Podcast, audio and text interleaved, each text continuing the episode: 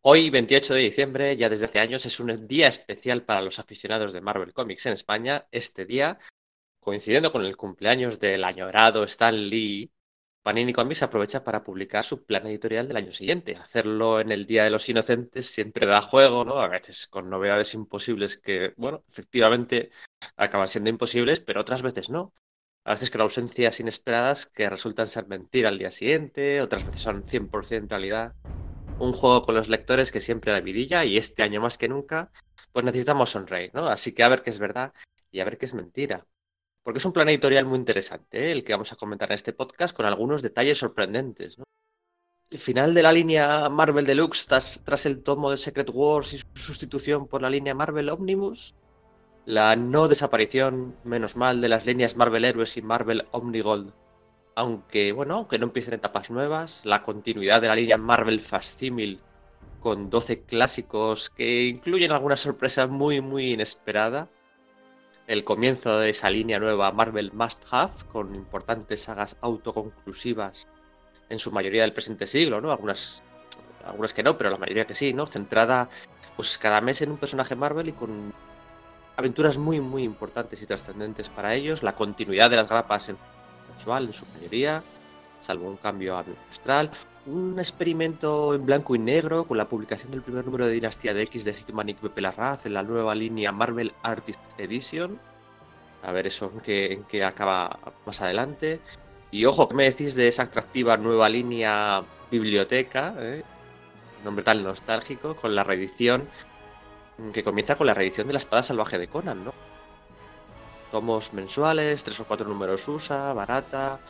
En este caso, publicando el material ya agotado en esos Marvel Limited Edition de la espada salvaje de Conan, ¿no? que han acabado en su mayoría en Wallapop. Eh, hablando de Conan, eh, pues también caerán dos tomos más en formato omnibus en 2020. Y hablando de la línea Marvel Limited Edition, pues ahí continuará poco a poco. Un nuevo tomo de los defensores en abril. Una línea Marvel Collection que bueno, no, no, no, acaba de coger entre el gran público, ¿no? Está pasando largo recorrido, ¿no? Pero que continúa con 3-4 series al año, una línea Marvel Saga continuista que acaba este año a la vez la publicación de las etapas de Kelly Sue en Capitana Marvel y de Jonathan Hickman en los 4F, ¿eh? dejando espacio a nuevas colecciones en el futuro. A ver, a ver qué nos acaban ofreciendo ahí. Y por supuesto también destacan las tiras de prensa de Spider-Man. Eh, y si, no, si hablamos de las grapas, nos olvidan las grapas, pues evidentemente el relanzamiento mutante de Jonathan eclipsa casi todo lo demás. Para analizar algunos detalles de este plan editorial, entrar mes a mes, grapa a grapa, tomo a tomo, pero yo creo que eh, la perspectiva, el cuadro grande es, lo más interesante. No hemos querido hablar para ello con Julián Clemente, el editor de Marvel de Panini aquí en España, con quien hemos tenido la entrevista que os dejamos a continuación. Muchas gracias, Julián, por, por los micrófonos de Sala de Peligro. Así que nada, venga, os dejamos con la entrevista. Bienvenidos al vigésimo podcast de Sala de Peligro, el último de este 2019, y esperamos que sobreviváis a la experiencia. Y eso incluye las comidas de Navidad, ¿eh? Venga, empezamos.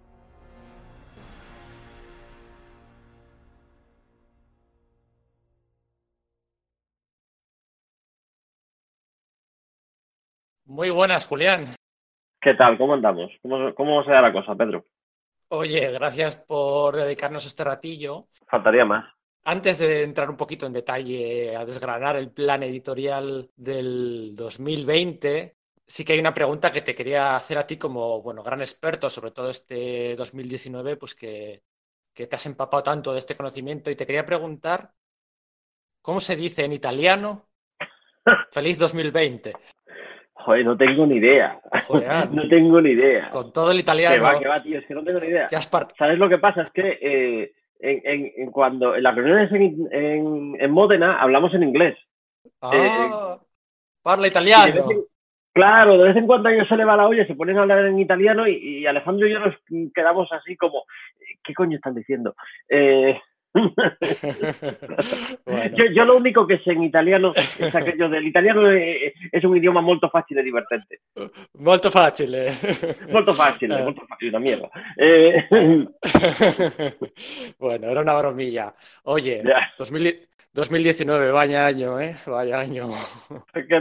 Sin comentarios. ¿qué me vas a contar? Sí, la verdad es que ya te hemos oído y leído en todos los lados que, bueno, todo fantástico. Se ha ido ¿eh? un poco de las manos. Todo fantástico. Toda la globalización. todo fantástico. Todo fantástico. Todo fantástico. Eh, te quería preguntar sobre algunas cosillas antes de entrar al 2020. Bueno, la gente lo sabe, ¿no? Cada año yo creo que Panini aquí en España introducís, digamos, una nueva línea, ¿no? Un, bueno, pues, o a veces dos, ¿no? Eso intentábamos, eso intentábamos eh, y lo hemos hecho durante muchos años y, y yo estoy muy contento porque eh, hombre, igual que hemos tenido cosas que no han funcionado tan bien, ha habido eh, cosas que se nos han ocurrido que, que lo, lo, han petado.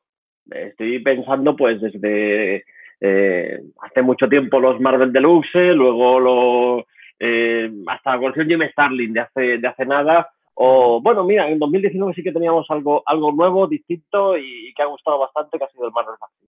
El Marvel Facsimil, ¿no? Sí, que, que, todo el mundo dice, es que no es un facsímil. Vale, no es un facsímil. Sí. Pero eh, a, que, a, que, lo entiendes muy bien si lo llamas más de facsímil. ¿Sabes de qué va la, la vaina?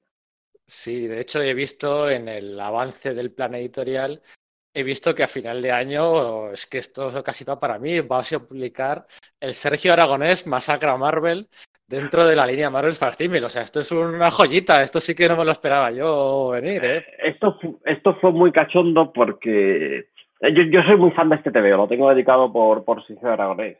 Y, y yo hacía tiempo que, que veníamos hablando, eh, oye, ¿qué pasa con esto? ¿Se puede reeditar? ¿No se puede reeditar? Y un día se nos ocurrió preguntar y nos dijeron que sí. Digo, hostia, de puta madre. Oh. Eh, ¿Y cómo publicamos una grapa de 48 páginas? Nos quedamos así pensando, eh, facsimil, venga. Claro, además la gente no lo sabe, no sé cómo lo, no sé cómo lo haréis, supongo que te hayas pronto, pero la gente no lo sabe porque aquí cuando lo publicó Forum en su día venía back to back, venía pegado con el de DC, ¿no? El de Destruye sí, pero además, eh, lo cual mola un montón porque es, es, el último gran crossover, bueno, perdón, que está el de la Liga de la Justicia de los Vengadores, sí. pero fue un crossover en Marvel DC que solo ocurrió en España. Pero se perdía la, la eh, originalmente en Estados Unidos era una portada doble. Exacto, se perdió la contraportada y aquí por fin vamos a ver esa contraportada en, en la edición por bien. bien, bien. Oye, te quiero preguntar por las nuevas líneas o los nuevos formatos pues que van a entrar en este 2020, ¿no? Porque aquí en el plan editorial, bueno, os habéis sacado de la manga esta, esta especie de, de línea must have, ¿no? De lo que hay que tener, ¿no? Sí. Y ahí es donde van a estar. Esto, esto surge precisamente esto, y, y fíjate, eh, de, de, los productos del plan unificado, hay cosas que me gustan más, hay cosas que me gustan menos, siendo sincero, pero esto me gusta. Más que nada porque es un producto que surgió eh, de muchas conversaciones que hemos tenido, eh, Alejandro, eh, Mateo Loso, que es el responsable de los clásicos para Panini Francia, y yo. -huh.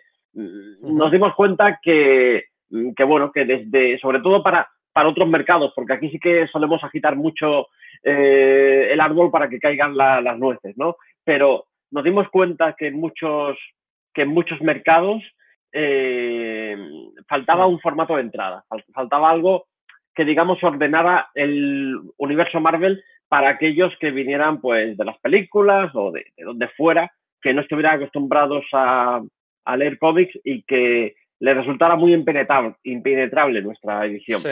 Y Marvel más realmente va de eso va de que, pues eso, un chaval que ha, le, que ha visto las pelis, que les han molado, pero que no sabe qué leer. Y aquí lo que vamos a hacer es juntar eh, fundamentalmente sagas de los últimos 20 años. Mm, a mí me gustaría haber metido mucho más clásico y va a haber algunos clásicos indiscutibles, como la saga de mm. Oscura, por ejemplo, cosas, sí. cosas el, el del infinito, porque siempre, eh, siempre gusta mucho este TVO, pero es verdad que nos concentramos sobre todo en eh, cosas del palo de Civil War, Vengadores Unidos, Spider-Man, eh, Berserk, eh, cosas de este estilo, que son muy modernas, que, que le molan a, a, la chavalería, que por ahí pueden entrar y a lo mejor luego les arrastramos a, yo qué sé, sí. a, a, Conan de Barry Smith. Yo estos tres, cuatro meses recientes me ha dado mucho por descargarme los PDFs de novedades de Panini Italia. Es una especie de top que tengo. Los de Francia no, pero los de Italia sí, ¿no? Por todo esto que se suele decir de la coedición o coedición. Sí que noto que allí hay, hay muchas diferencias, obviamente, ¿no? Sí. Pero allí noto que hay menos clásicos que en España. No sé si. No tiene sé nada si- que ver. Es No, que no, no. tiene nada que ver cómo tienen ellos planteado el clásico que, que cómo lo tenemos nosotros. Y yo creo que deriva un poco de- del tipo de país que somos. Esto lo he comentado alguna vez. Yo creo que España somos un país de compradores de enciclopedias. Es decir, eh, pues la mayoría recordará, pues eso, el que se compraba a sus padres la Larousse y la tenían eh, en el salón y ocupaba mogollón. Como ya las enciclopedias ya no se llevan, creo que los hemos sustituido por omni- omnibuses y omnigoles. Sí. Y, y eso es- lo combinas con el síndrome del número perdido que tenemos en España eh, por muchas razones, porque la modernidad llegó muy tarde eh, y mucho más a los tebeos. Y, y el hecho de, de que los tebeos estuvieran encontrables y leíbles y ordenados tardó mucho tiempo, pues yo creo que hay ese afán de, de tener tu colección completa y tenerlo todo, que, que la verdad es que yo lo que he notado es que no existe en otros países. Pero es que no existe ni siquiera en Estados Unidos. Eh, yo uno de mis afanes siempre han sido, probablemente porque venía de una tradición en el que ibas a una librería convencional y te, te podías comprar un Asterix, el que quisieras, y podías completar tu colección de Asterix o de Tintín o de, o de Superhumor, pero no podías comprar lo mismo de, no, no sé, no, igual que te hacías toda la colección de Asterix, no te podías hacer la de Spider-Man. Y yo quería cambiar eso. Que tú llegaras a una tienda y dijeras, quiero los 20 primeros años de Spider-Man. Y te podías llevar a casa los 20 primeros años de Spider-Man, de, de Cuatro Fantásticos, de Vengadores, de X-Men, de, de lo que hiciera falta.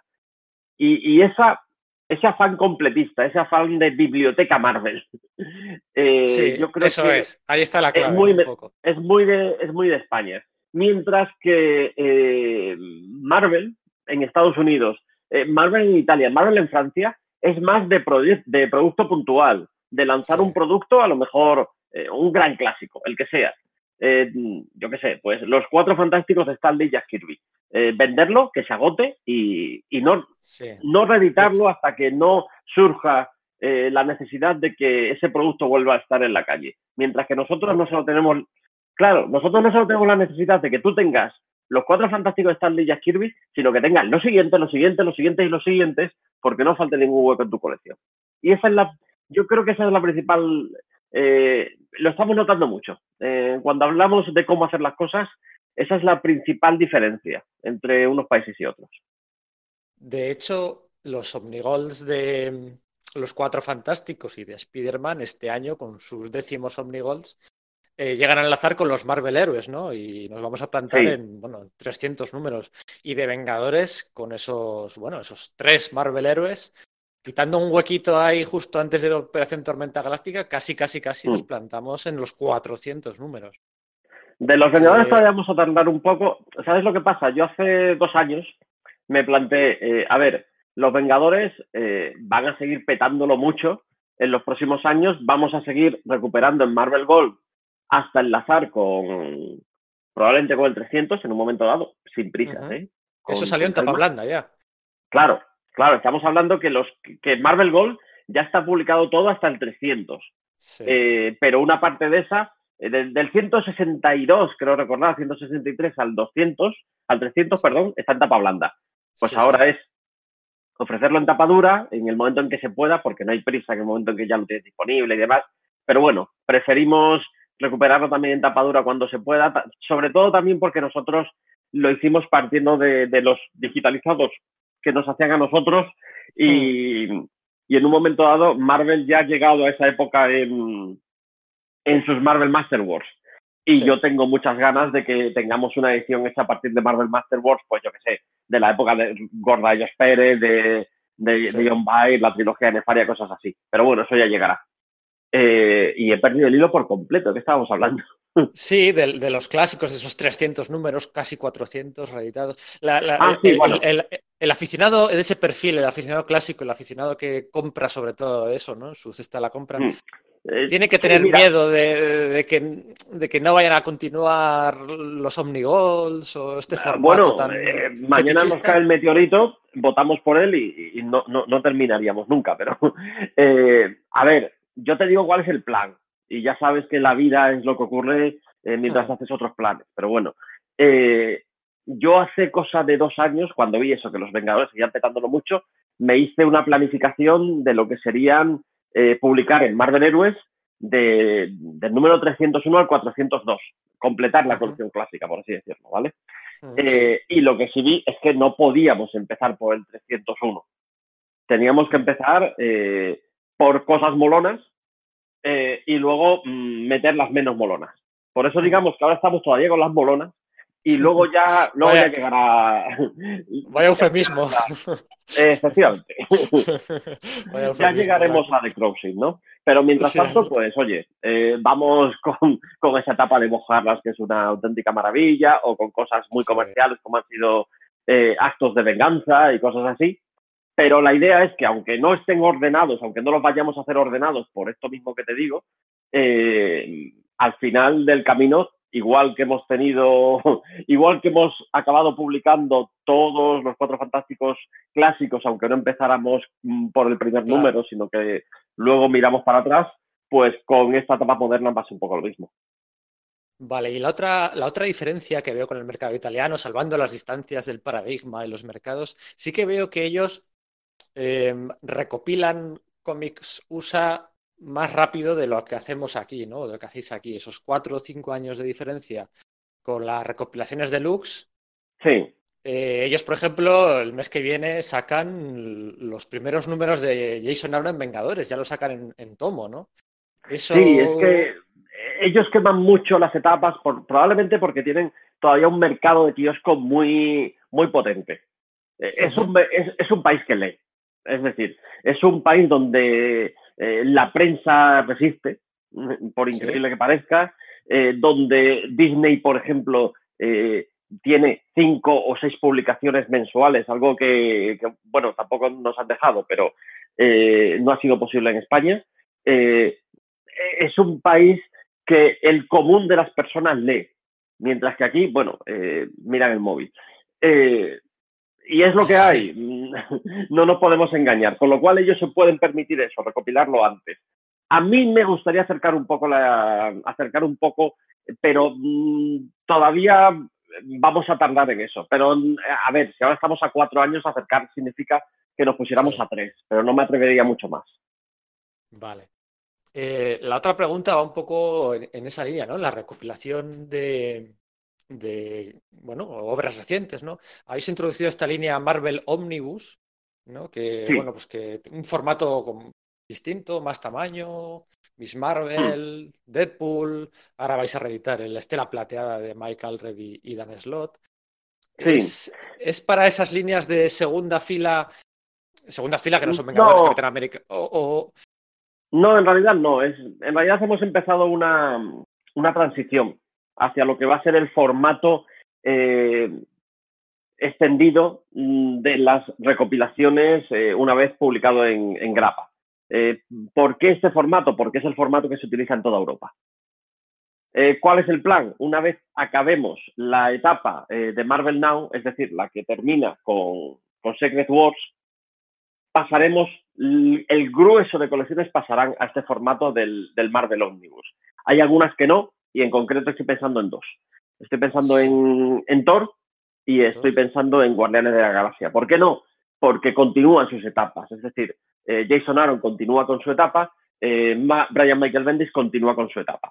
Pero el resto de colecciones que eh, tienen un gran cambio después de Secret Wars, evidentemente pasarán a, este formato, que es un formato unificado, y de ahí también que Masacre y que Miss Marvel, que eran precisamente dos etapas que eh, continuaban más allá de Secret Wars y nos dio tiempo a lanzarlas en este, en este formato porque coincidió con el cambio, eh, pues ya las hemos tenido directamente en, en el formato de, de, Marvel Omnibus. Pero la idea es que es eso, que tras, tras Secret Wars, eh, pues yo qué sé, el Iron Man de Bendis lo lanzaremos siendo una colección A lo, lanzaremos en este, en este formato que sustituirá al, tradicional Marvel Deluxe que veníamos teniendo hasta ahora. Al Marvel Deluxe, pues entonces le queda eso. Secret Wars se publica a final del año que viene. ¿Has tenido que pelear, mantener, mantener Thor en esa línea y mantener a los guardianes? ¿Has tenido que pelear? Bueno, algún día contaremos las batallas. no, realmente no. Eh, ha habido, en el plan unificado ha habido batallas mucho más, mucho más intensas. Estas yo creo que, eh, yo creo que más o menos nos vamos amoldando en, comprendemos un poco las circunstancias de, de, cada país y unas veces tienen que ceder ellos, otras veces tenemos que ceder nosotros.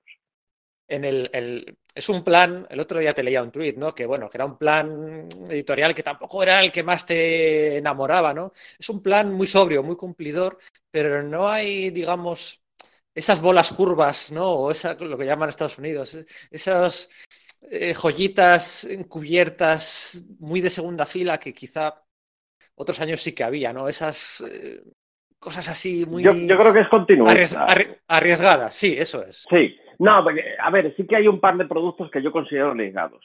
El Marvel más Fab eh, no es arriesgado, ¿vale? Es, un, es una colección para más market, pero lo veo como muy, muy organizador de mercado, muy capaz de, vamos a tener una gran colección, porque la idea es que Marvel más Fab sea una colección, no sea limitada, sea una colección abierta que dure eh, por mí eh, eternamente, eh, igual que ha podido ser Marvel, Marvel Deluxe. Y que tengas ahí obras de una comercialidad incontestable de los últimos años en, en Marvel. pero sí es verdad que he hecho pues hacer cosas nuevas que, que procurábamos hacer todos los años mientras teníamos la capacidad para, para hacerlo. Hay cosas que yo tenía planeadas que ahora mismo pues las he guardado hasta que vengan otros, otros tiempos, eh, mm. si viene.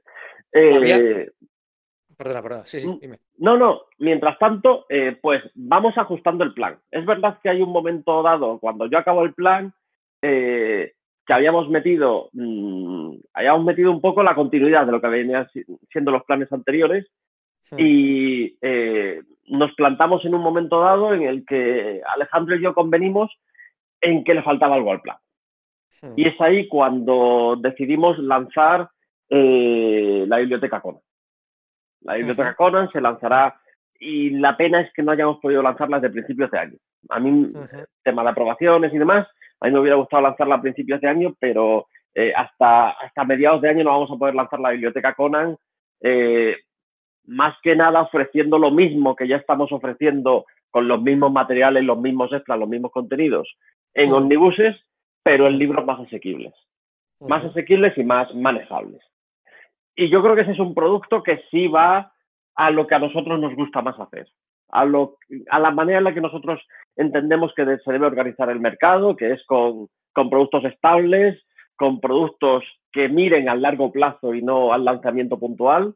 Y, y de ese produ producto que prácticamente lo hemos cocinado en los tres, cuatro últimos meses y que me siento muy orgulloso y con muchas ganas de, de lanzarlo. Sí, van a ser pues números de tres, cuatro números USA, ¿no? Y, y, además con ese nombre tan nostálgico de biblioteca, Biblioteca Conan, sí. que...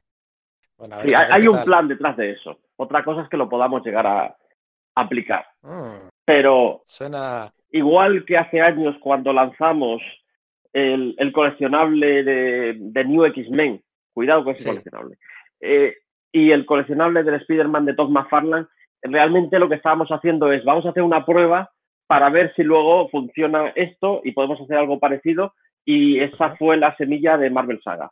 A mí me gustaría que la biblioteca Conan fuera la semilla de algo que llevo cocinando, eh, te diría que cuatro y cinco años y que Ajá. está preparado para cuando sea el momento. Eh, pero bueno, mmm, no me gustaría aventurar nada, porque igual que antes era mucho más fácil hacer planes a largo plazo, ahora, ahora la cosa está más complicada.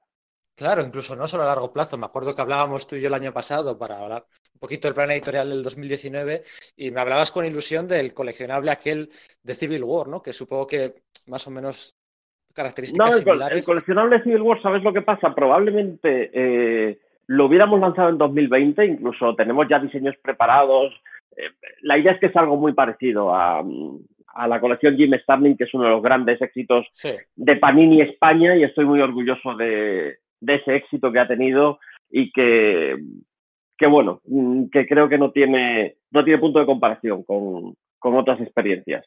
Eh, pero está preparado, es decir, están hechos los diseños, están hechas las planificaciones, son 20 tomos, eh, es todo Civil War más o menos ordenado, lo, lo, que hablábamos antes, ordenado, accesible, comprensible, y se lanzará cuando se pueda, porque es verdad que el Marvel Have ha llenado un hueco que lo hubiera llenado la colección Civil War de, de no haber estado el Marvel Sí. Me quedan dos o tres preguntas. Una de ellas es, eh, tú lo has dicho siempre, ¿no? Lo de la paciencia. Por ejemplo, me acuerdo ahora, por poner un ejemplo, cuando lanzabais en el formato este del, del tomo de Ojo de Halcón o de la visión, que lanzabais el Iron Man de Warren Ellis, pero venía también, bueno, pues con el de los hermanos Nauf y toda aquella etapa, ¿no? Y decías, Ay, ah, los aficionados, queremos el Iron Man Extremis por, su, por, por sí solo, ¿no?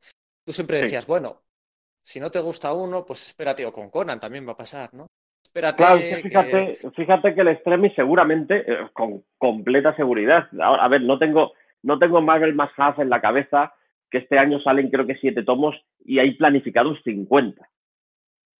Salen, para empezar. Yo tengo, aquí, yo, tengo aquí más de siete tomos, ¿eh, Julián? Yo tengo aquí igual tranquilamente bueno, 12 tomos. Sí. U 8, sí, sí, o sea que no, no, dos, vais a tope. no, porque, porque empieza en mayo y es mensual. Eh, pero eh, Extremis va a estar en más half. Sí, sí, por eso yo lo tengo aquí, sí. Claro, y casi te diría, cualquier TVO Marvel eh, muy comercial, muy apetitoso, muy llamativo, con personajes eh, que tienen películas, por así decirlo, van a estar en más half. Lo que pasa es que es eso, que está planificado a muy largo plazo. Por eso te digo que es un producto que, habiendo sido eh, hijo de, de, varios países, eh, concuerda mucho con nuestra filosofía de trabajo. Luego, el tema pelis, ¿no? Siempre dices, yo hablo con todos los libreros, no, las pelis no traen, no traen clientes a las tiendas, no traen nuevos compradores. En cambio, a ti te he oído muchas veces decir que sí, que traen muchos compradores, ¿no? Que, que bueno, pues que, que, traen un filón de lector nuevo, ¿no? las este cinco ediciones de El Guantelete del Infinito no se hacen con los lectores habituales. Sí, de hecho en 2018 el tomo más vendido Marvel fue Guantelete del Infinito. Tiene, el Guantelete del Infinito, efectivamente. E, en Estados Unidos, ¿eh? Una reedición antes que cualquier otro. Sí, sí, sí. sí. Es un fenómeno. Eh, eh, yo creo que, además es incomprensible para mí. a, ver, no me importa confesarlo. Eh, nuestro mayor éxito comercial, que es el, la colección Jim Starling, está fundada en TVOs que a mí personalmente no me gustan. Pero es un es algo personal. no quiere decir que yo luego, a la hora de montar este producto, no trate de eh, que sea el mejor producto posible. Son dos cosas diferentes. a mí aquellos me chiflaban, ¿eh, Julián? A mí aquellos. ya, ya, eso lo hemos hablado. Yo creo que es un tema generacional. Es un tema generacional. Cuando he visto, cuando he visto antes en Marvel Héroes de los Vengadores, he visto el Terminatrix Objective, aquel de máquina de guerra y esa gente. Y aquello me chiflaba. Pero lo que te iba a preguntar es, bueno, el año que viene Los Eternos, La Vida Negra, Doctor Extraño, ¿no? Creo recordar. Doctor Extraño no. Eh, no, Doctor Extraño es el siguiente. Hay un Marvel Héroes, pero no porque haya peli. Los Nuevos Mutantes no hay no hay tomo, no hay un tercer tomo, no sé si dependerá de la cintura de, ese no toca. Película, película, yo creo que se va a estrenar eh, de alguna manera u otra, a lo mejor en Disney Plus. Pero la película de Nuevos Mutantes se va a estrenar. Lo que pasa es que, eh, pues si se hace un producto de Nuevos Mutantes, no va a ser el siguiente Omnibus, porque el siguiente Omnibus eh, pertenecería ya a una época que va engarzada con los otros tomos de Patrulla X, Factor X, etcétera. Con lo cual, yo intento hacer las cosas ordenadamente, no precipitarme y yo qué sé, mira, es que si me dicen, oye, hay que hacer un nuevos mutantes para una película, pues yo qué sé, haría, lanzaría un tomo con, con el oso místico. Eh, y no, no, le molestaría a nadie que, que estuviera siguiendo los, los Marvel Gold, porque ya lo va a tener y tal, pero prefiero no hacer según qué cosas que son oportunistas y que, y que en el pasado, cuando se han hecho, no han funcionado bien o no han ido en la dirección que a mí me gustaba. La penúltima pregunta es sobre bueno, las grapas, ¿no? He visto que algunas grapas pasan a bimensual, a bimestral, perdón, no a bimensual, a bimestral.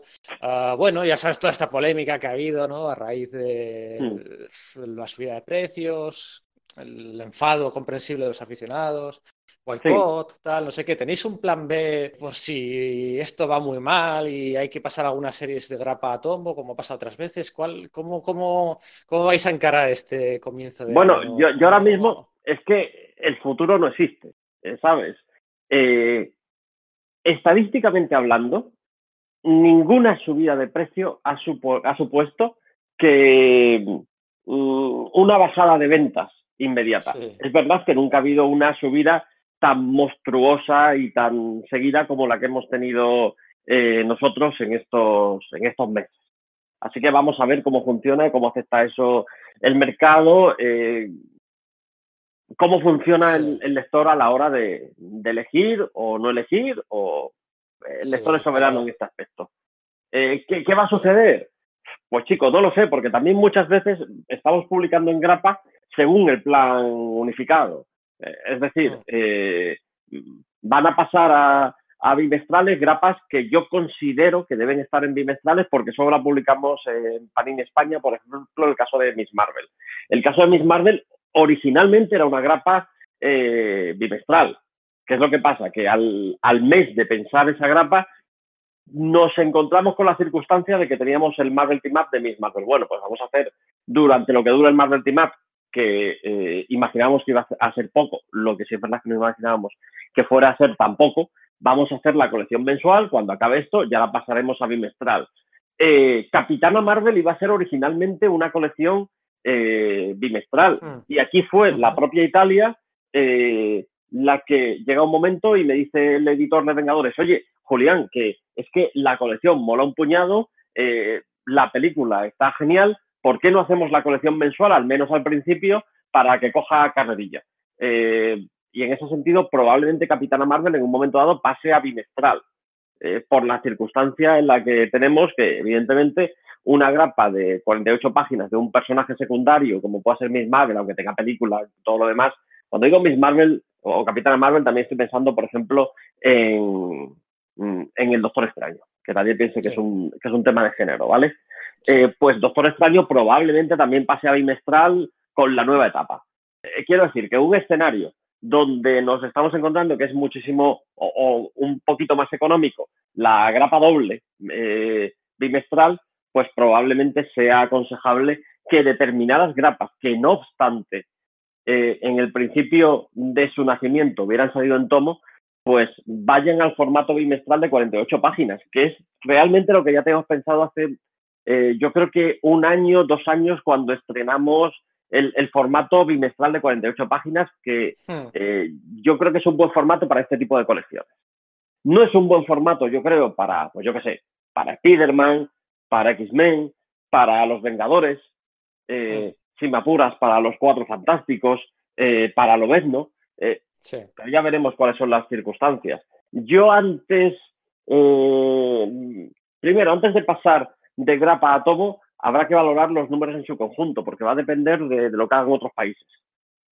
Es que en un momento dado eh, hay, una grapa que no funciona en España, pero está funcionando en, Italia. Mm, te, pongo, te pongo el caso, pues a lo mejor se mantiene en, grapa, no te sabría decir. Eh, habrá que ver cada caso. O al revés, es que también puede pasar que nosotros que teníamos pensado que tal grapa debería ir a bimestral porque no iba a funcionar en este nuevo escenario, luego resulta que funciona.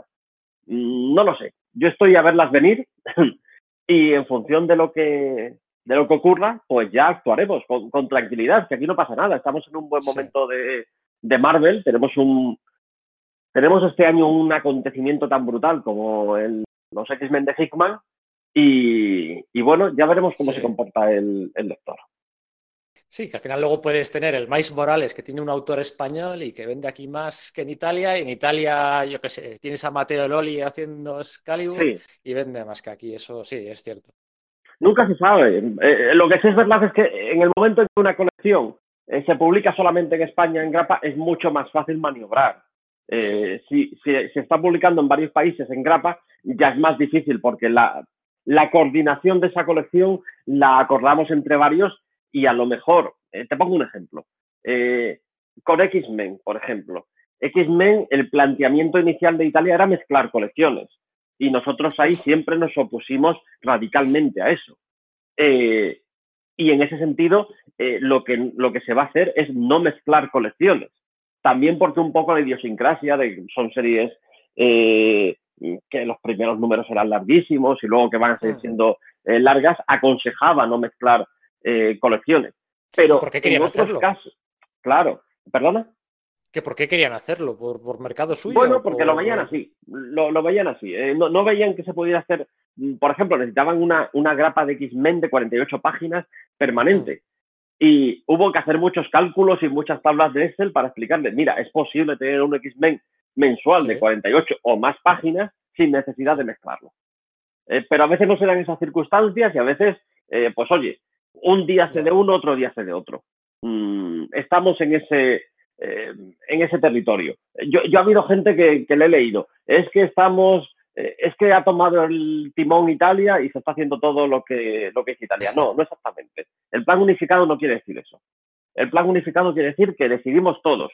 Y a veces va a ganar nuestro criterio y a veces va a ganar el criterio de un país que no tiene nada que ver con cómo publica, con el nuestro. Y a veces vamos a ganar todos porque el criterio que se imponga sea el criterio de todos. Eh, es muy complejo. Es, ver, es verdad que va a ser mucho más difícil explicarlo. Va a ser mucho más difícil que en un momento dado la gente diga, oye, ¿esto por qué si nunca se ha hecho en España? Digo, bueno, sí. eh, porque ahora es mucho más complicado y no solo estamos analizando cómo se hacen las cosas en España, sino cómo se hacen en todo el territorio. El otro día estaba leyendo el, creo que era el Marvel Comics, la historia jamás contada, y había un párrafo que decía como en el 89, ya cuando llega Ron Perlman allí, eh, cuando llega Perlman allí a Marvel y decide subir el precio de portada de los cómics, porque sí, porque le da la gana, decide subirlo de 70 centavos a un dólar, ¿no? Y, y bueno, lo que pasó es que no pasó nada. y se seguía vendiendo exactamente lo mismo o más. ¿no? Y me hizo mucha gracia porque, bueno, a ver, a ver los, los paralelismos ¿no? con, con la actualidad. Eh, la última pregunta, bueno, podría hacer más, ¿no? Podría hablar, hablarte de ese Marvel Limited Edition de los últimos números de, del primer volumen de, de Los Cuatro Fantásticos, con, con, aquellos dos números fantásticamente dibujados por, por Pacheco, que son una joya. El otro día lo hablaba con sí, mis compis. Pero eso no es un Marvel Limited Edition, es un. Eh. Sí, que es una verdadera joyita que, que, que, nadie habla nunca de ello, pero ahí sale todo hay, el catálogo. Hay una de... cosa que estamos haciendo con el Marvel Facsimil, que yo creo que sobre todo porque lo hemos establecido de una manera más palparia este año, que es que eh, queremos que cada año sea un recorrido por la historia de Marvel. De tal manera que empezaremos siempre con un TVO muy de los inicios y acabaremos con un TVO, no te diría de antes de ayer, eh, porque es verdad que, fíjate, habiendo dado beneficios, habiendo tenido muy buena venta, los Marvel Facsimil que han funcionado eh, de una manera más discreta han sido los, los más actuales, los de Miss Marvel y los de Capitán América. Uh -huh, Pero yo creo que probablemente Marvel Facsimile se va a concentrar mucho en el siglo XX y en empezar eh, cada, cada año empezando en los años 40 o los años 60 y acabando en el 98, en el 99, a lo mejor en el 2001, ¿sabes?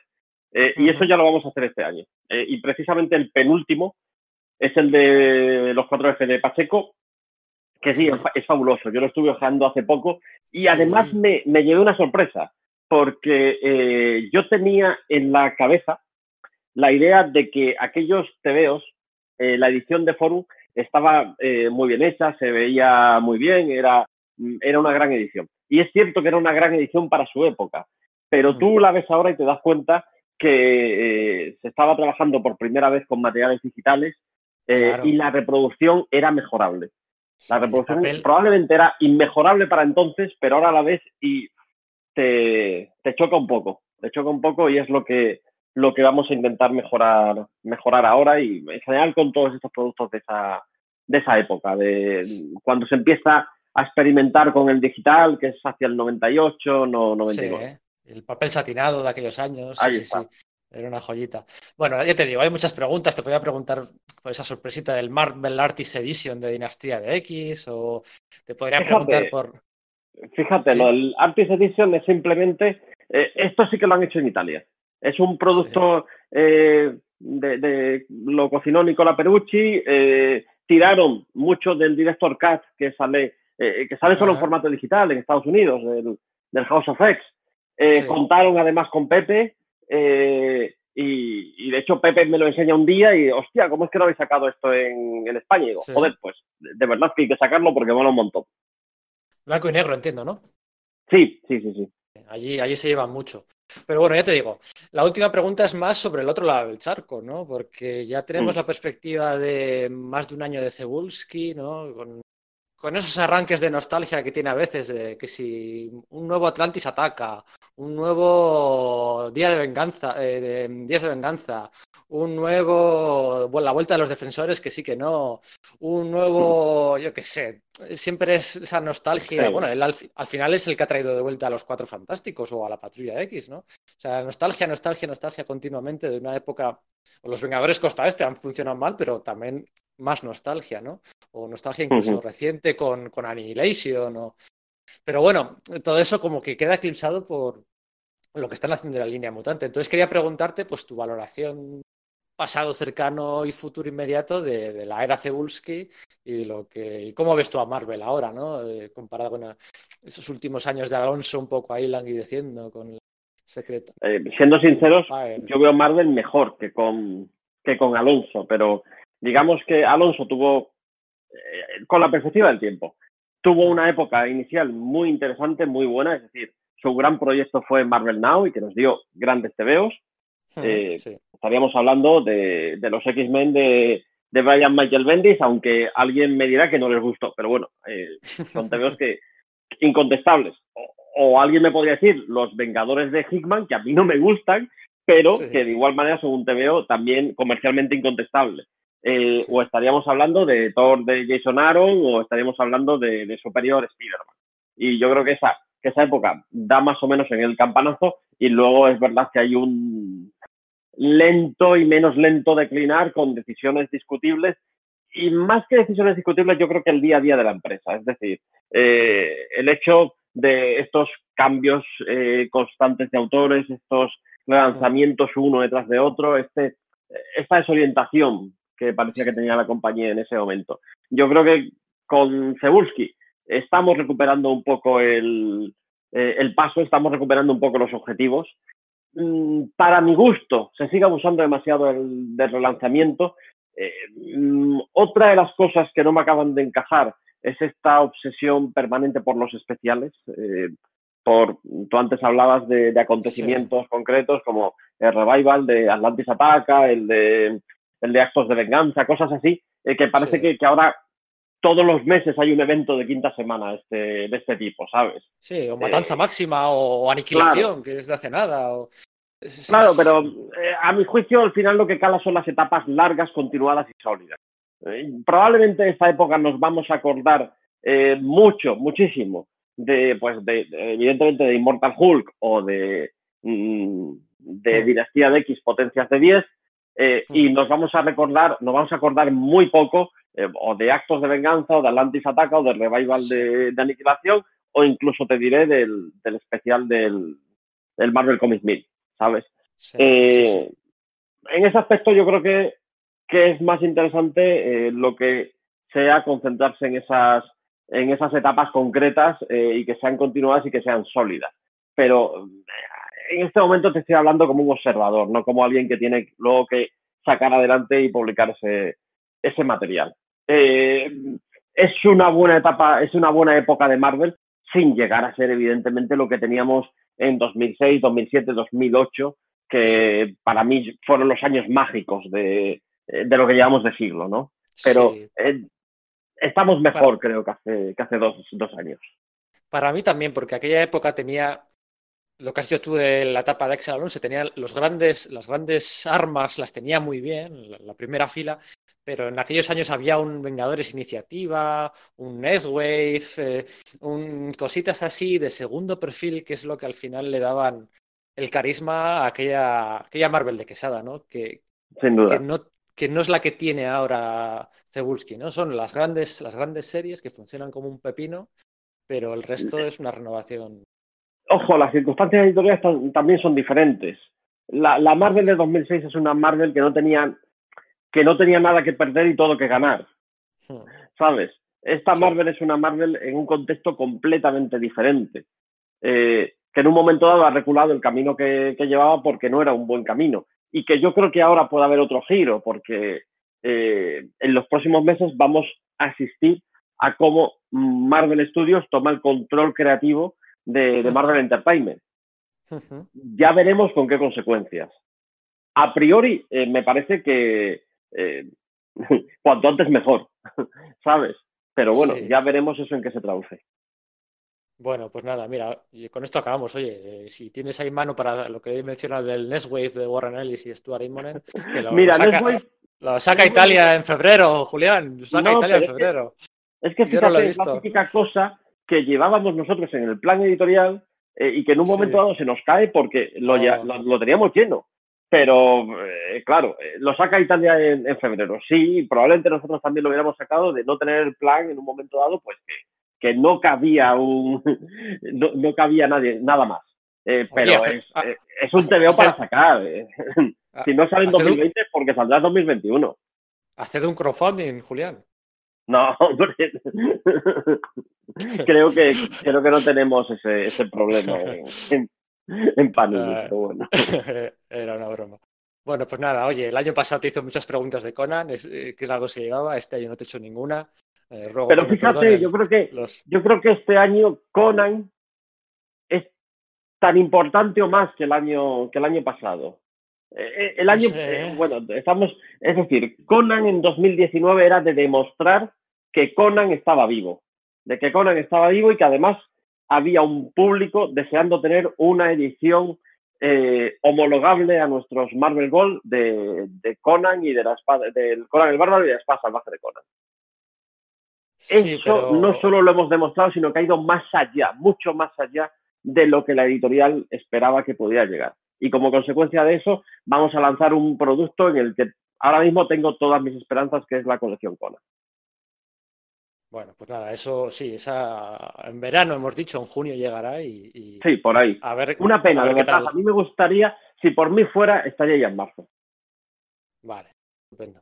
Bueno, pues nada, esto es todo. Estas son las novedades, a falta de ver las sorpresillas del Marvel Limited Edition, que eso siempre va, que siempre va aparte, y, y ya está. Con esto, con esto acabamos. Gracias, Julián.